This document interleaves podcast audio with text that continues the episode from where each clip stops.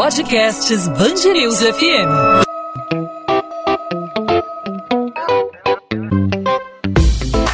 Dois às 20, com Maurício Bastos e Luana Bernardes. A crise hídrica vivida pelo Brasil em 2021 é a pior desde 1930. De acordo com o Operador Nacional do Sistema Elétrico, esse é o momento mais crítico em 91 anos de monitoramento das bacias hidrográficas. Só em setembro, os reservatórios do Sistema Sudeste e Centro-Oeste, responsáveis por 70% da geração de energia do país, operaram em torno de 19% de sua capacidade. O fornecimento de energia elétrica é um dos setores mais afetados pela escassez nos reservatórios. Os efeitos da crise também atingem o bolso bolso dos consumidores, que são obrigados a arcar com despesas adicionais que não se resumem apenas à conta de luz. A energia é um dos insumos mais importantes de uma economia. É também um dos principais custos de todos os negócios, da mercearia da esquina até as grandes usinas. Sem energia elétrica, as empresas não produzem. E diante da crise energética e econômica, como o consumidor pode economizar na conta de luz? Sobre esse assunto, a gente conversa com a Joana Waldburger, diretora executiva da TYR Energia, empresa especializada em soluções de economia de energia. Joana, obrigado por aceitar nosso convite e seja muito bem-vinda aqui à Band News FM. Obrigada a você, Maurício, a todos os ouvintes. Joana, então como o consumidor pode economizar na conta de luz nesse momento de crise, de crise econômica, de crise energética, eh, desencadeadas por uma crise hídrica pior da história do país? Como eh, a conta de luz pode não ficar tão alta em tempos como Perfeito. esses? Perfeito, Maurício. É, de fato, né, hoje a conta de energia é um grande vilão na gestão financeira, tanto é, das nossas casas quanto dos nossos negócios, né, dos nossos empreendimentos. E é, o principal passo inicial a ser tomado é a busca por um diagnóstico. É um diagnóstico junto a uma empresa especializada que vai endereçar qual a melhor solução considerando o perfil de consumo é, desse cliente, seja ele residencial, seja ele industrial.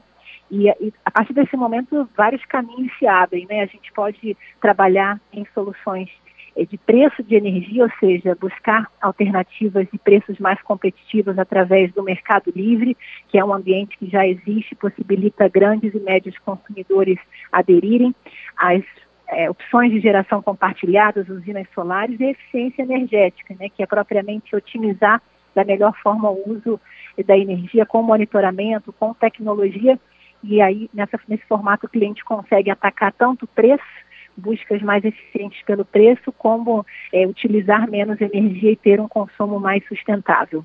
Você falou de energia solar, né? Muita gente tem recorrido a esse, a, a esse, esse tipo de solução para poder ter é, na, na, sua conta de luz um, um, impacto não tão pesado, uma, uma conta de luz não tão alta, né? É, é a solução que tem sido mais difundida, não só entre consumidores residenciais, como também em indústrias, o aproveitamento da luz solar, da radiação, para reduzir os custos na conta de luz? Sim, sem dúvida, né? Essa modalidade hoje vive um crescimento exponencial no Brasil é, há diversos produtos hoje disponíveis, né, tanto o investimento do cliente para geração no seu próprio, no seu próprio empreendimento, na sua instalação, ou, ou propriamente a contratação em usinas que estejam longe, né, mas que deem o benefício de créditos de geração, e também a própria compra de energia no Mercado Livre, que eu comentei, em que o cliente pode negociar é, esse preço diretamente com uma usina geradora é, dentro desse perfil né, de geração solar e buscando também redução de custos e a matriz sustentável, né, a fonte renovável para o seu, seu empreendimento. Como na prática isso se dá? A compra de energia elétrica no, no Mercado Livre? Perfeito. É, hoje a legislação permite que consumidores, né, considerados médios e grandes consumidores de energia, aí definidos pelo padrão em que eles estão recebendo né, a energia da concessionária, possam optar pelo suprimento é, exclusivamente né, de fontes renováveis, negociadas nesse mercado livre, que é um ambiente aberto de negociações, digamos, bilaterais. Então, é, dentro desse mecanismo, o cliente continua suprido, né? É, a energia continua sendo entregue pela distribuidora local, pela concessionária de energia, mas a energia propriamente dita, ele escolhe é, comprar de um outro de um outro fornecedor, ou seja, uma energia solar, uma energia eólica, o biogás. A gente usa, Maurício, um, uma, uma metáfora né, que a gente gosta que é o sistema elétrico brasileiro, ele pode ser comparado a uma piscina. É, cheia de água, digamos assim, né? E que é, cada gerador de energia contribui com o seu baldinho de água para aquela capacidade da piscina. Cada consumidor é, utiliza aí, né? Pega um pouquinho dessa água para o seu consumo você concorda que quando a gente olha a piscina é tudo água, né? Não dá para desassociar, mas há oportunidade dentro desses mecanismos é, que eu comentei do cliente escolher de quem ele vai comprar essa energia, de qual baldinho, digamos assim, ele vai comprar, e aí ele pode optar por uma fonte renovável, né, dentro do, do portfólio né, é, de gestão sustentável do seu negócio, da sua casa, uma opção é, também mais econômica, fruto de uma negociação de preços. E essa modalidade de compra de energia, ela contempla ah, tanto grandes consumidores como usinas, indústrias e também o, o residencial. O residencial também pode, o cliente residencial de, de menor porte pode comprar energia. Como, como, isso, é, como isso funciona? Perfeito, Maurício, é uma ótima pergunta. Hoje a legislação é, exige que esse consumidor, para entrar no Mercado Livre, né, estar apto a comprar essa energia de fontes é, livres, ele precisa ter um critério mínimo de carga com a distribuidora, né, ou seja, ser um grande cliente. E aí hoje a TIR é, executa, né, desenvolve um, um diferencial é, a, chamado agregador de carga. O que é isso? É, a gente leva uma solução de engenharia para que o cliente, mesmo que o residencial ou a sala comercial de um condomínio, né, pequenas partes de um condomínio, reunindo esse bloco de cargas, ele atenda ao critério para efetuar a migração para o mercado livre, abrindo aí a, oportunidade para que o cliente, então, que sozinho não teria essa possibilidade, agregado, ele pode é, integrar esse ambiente e receber uma energia é, economicamente é, mais interessante. Sem dúvida, mais interessante. E como você falou a respeito do Brasil, fez uma comparação, uma metáfora em relação a uma piscina, né? O Brasil tem uma fonte inesgotável de energia. São as fontes hidrelétricas, a gente tem energia eólica, que especialmente na região Nordeste é muito difundida.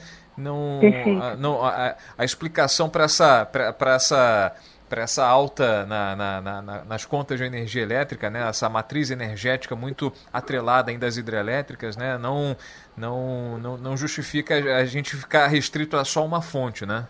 Perfeito, perfeito. Isso vem é, de um compromisso né, é, todo do macro, mas também vem da escolha né, individual é, do consumidor em buscar esses formatos alternativos e sustentáveis para suprimento do consumo. Então, essa transição energética é, pode ser vivida né, sobre um aspecto macro, governamental e também através da busca é, pelo consumidor de uma fonte sustentável para o seu consumo e que traga, obviamente, economia por não estar justamente exposta a essa variação é, hídrica né, que, que hoje a gente enfrenta. Joana Waldburger, diretora executiva da TYR Energia, empresa especializada em soluções de economia energética. Joana, obrigado pelas explicações, pelos esclarecimentos, pela sua participação aqui na Band News FM no podcast 2 às 20. Até uma próxima oportunidade. Então, eu que agradeço, Maurício. Até a próxima. 2 às 20, com Maurício Bastos e Luana Bernardes.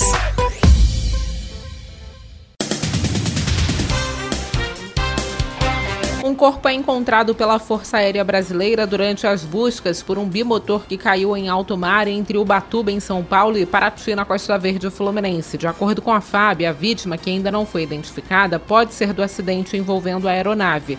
Mais cedo, objetos que podem ser do avião foram localizados na área em que as ações de busca estão concentradas. Uma foto mostra o que parece ser uma poltrona flutuando. A operação conta com o apoio do Centro de Coordenação de Salvamento Aeronáutico de Curitiba, do Corpo de Bombeiros de São Paulo, da Marinha, da Capitania dos Portos e da Defesa Civil. Militares do Rio de Janeiro estão de prontidão. No dia em que o secretário municipal de saúde do Rio participou de uma ação para incentivar a vacinação contra a gripe, o prefeito Eduardo Paes confirmou que foi contaminado pela influenza A. A cidade vive um surto da doença, concentrado principalmente na Rocinha, na Zona Sul e na Vila Kennedy, na Zona Oeste. Quase 6.500 pessoas foram infectadas no município. Eduardo Paes confirmou o diagnóstico nesta quinta-feira. O prefeito governa virtualmente. A prefeitura não informou se ele se vacinou contra a doença. Além das pessoas entre seis meses e seis anos, mulheres grávidas e em pós-parto, idosos, pessoas com comorbidades ou com imunocomprometimento também fazem parte dos grupos de risco para a doença.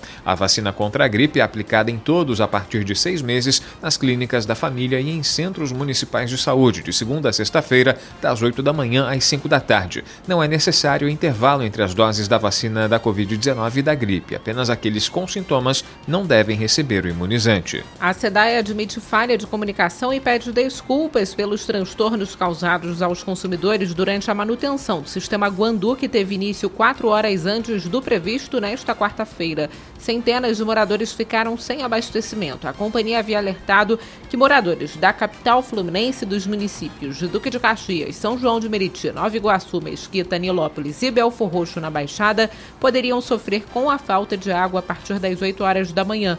Os problemas no abastecimento, no entanto, começaram às quatro da manhã. A Comissão de Defesa do Consumidor da Câmara Municipal do Rio entrou com ação na Justiça contra a SEDAI por transtornos causados aos consumidores no fornecimento e abastecimento de água realizado pela companhia. Mesmo com a recomendação do Ministério Público e da Defensoria Pública do Rio para que o município reveja a decisão de realizar o Réveillon e o Carnaval, as festas estão mantidas. A informação é do secretário municipal de saúde, Daniel Chorans. Várias cidades brasileiras brasileiras cancelaram as celebrações como forma de prevenção à contaminação pela Covid-19. O receio é que as festas provoquem uma nova onda da doença. No Rio, a realização de eventos em locais abertos foi liberada já em setembro. Na semana passada, o MP e a Defensoria recomendaram que o município reveja as premissas adotadas para o relaxamento das medidas restritivas, como distanciamento e autorização de festas. Os órgãos sugeriram que o assunto fosse tratado com o comitê científico e que uma nova decisão fosse comunicada em 10 dias. 2 às 20.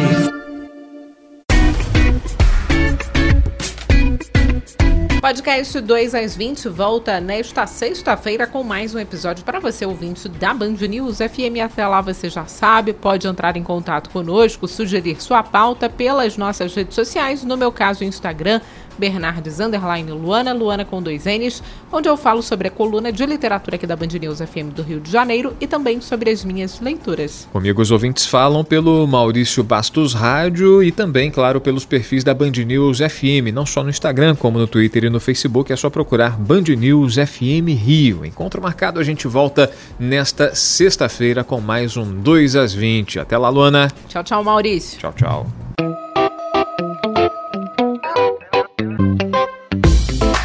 2 às 20, com Maurício Bastos e Luana Bernardes.